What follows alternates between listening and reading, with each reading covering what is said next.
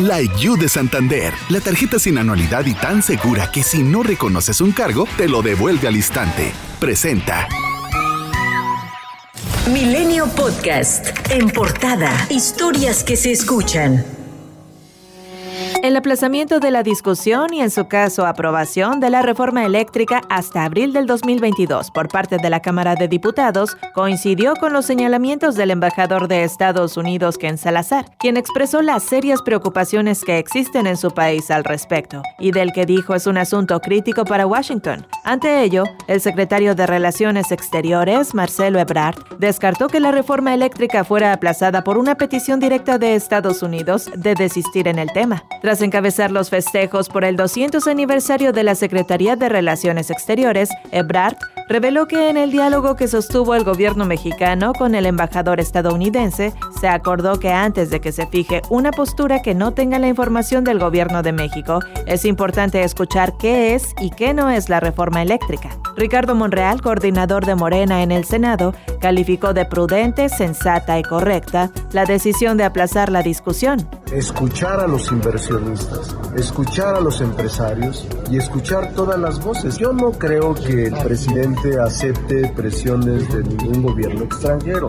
Ahora, con el aplazamiento para abril, hace pensar que eh, puede lograrse modificar la iniciativa original. Por su parte, Jorge Romero, coordinador del Partido Acción Nacional en San Lázaro, afirmó que Morena aplazó la reforma eléctrica porque no le alcanzan los votos. Pues supongo que es eso, ¿no? Es oxigenarse.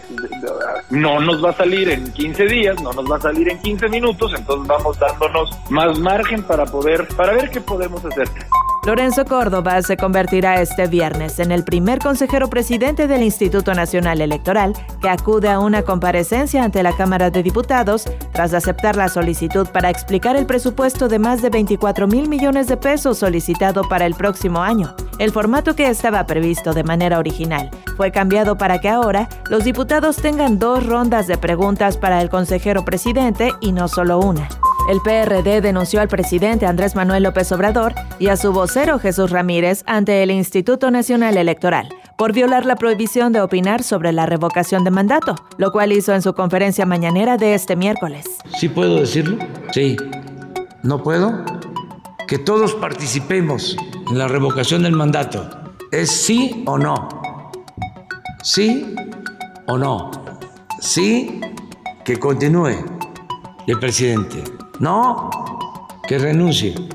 Y es que el lunes primero de noviembre, la Sala Superior del Tribunal Electoral del Poder Judicial de la Federación confirmó que el presidente de la República no puede opinar ni informar sobre la continuidad de su propio cargo, por ser él quien se someterá a la revocación y por ello no puede influir en lo que la ciudadanía debe o no votar. En cuanto a la prisión preventiva justificada dictada contra Emilio Lozoya Austin, exdirector de Petróleos Mexicanos, el presidente López Obrador pidió tener confianza en el fiscal Alejandro Hertz Manero. Siempre he dicho que Alejandro Hertz Manero es un hombre recto, íntegro, le tengo confianza y no va a simular, no va a permitir la impunidad, no va a actuar por consigna, sabe que es un momento histórico el que estamos viviendo. El presidente también solicitó al secretario Adán Augusto López a que se atienda la investigación de la muerte del actor Octavio Ocaña, sobre todo a raíz de las declaraciones de su padre, Octavio Pérez,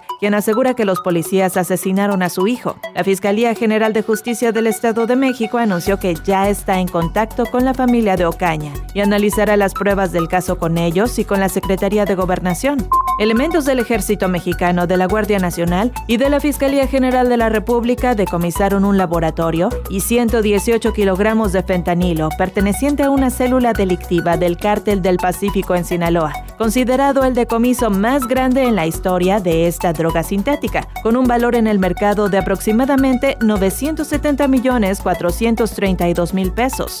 Durante el operativo fue detenido Armando N., o el Inge, presunto líder de esta célula delictiva así como cuatro de sus colaboradores quienes fueron vinculados a proceso por el delito de delincuencia organizada.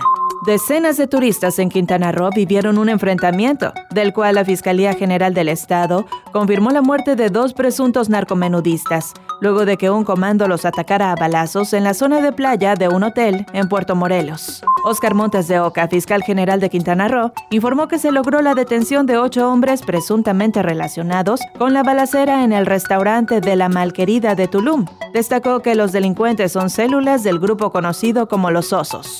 Elementos de la Guardia Nacional llevaban a cabo trabajos de apoyo a las actividades que realiza el Instituto Nacional de Migración en Pijijiapan, Chiapas, durante el paso de la caravana migrante, cuando fueron atacados con piedras y palos por cerca de 150 migrantes de distintas nacionalidades. De acuerdo con la institución, los elementos agredidos en ningún momento respondieron al ataque, cumpliendo así con los protocolos para salvaguardar los derechos humanos. Los cinco efectivos lesionados, cuatro hombres y una mujer, se encuentran fuera de peligro. México sumó 3.763 nuevos casos y 244 nuevas muertes por coronavirus en 24 horas, con lo que se acumula un total de 3.818.216 contagios y 289.131 decesos, de acuerdo con la Secretaría de Salud. Milenio Podcast. La IU de Santander, la tarjeta sin anualidad que personalizas por dentro y por fuera y se adapta a tus múltiples personalidades, presentó.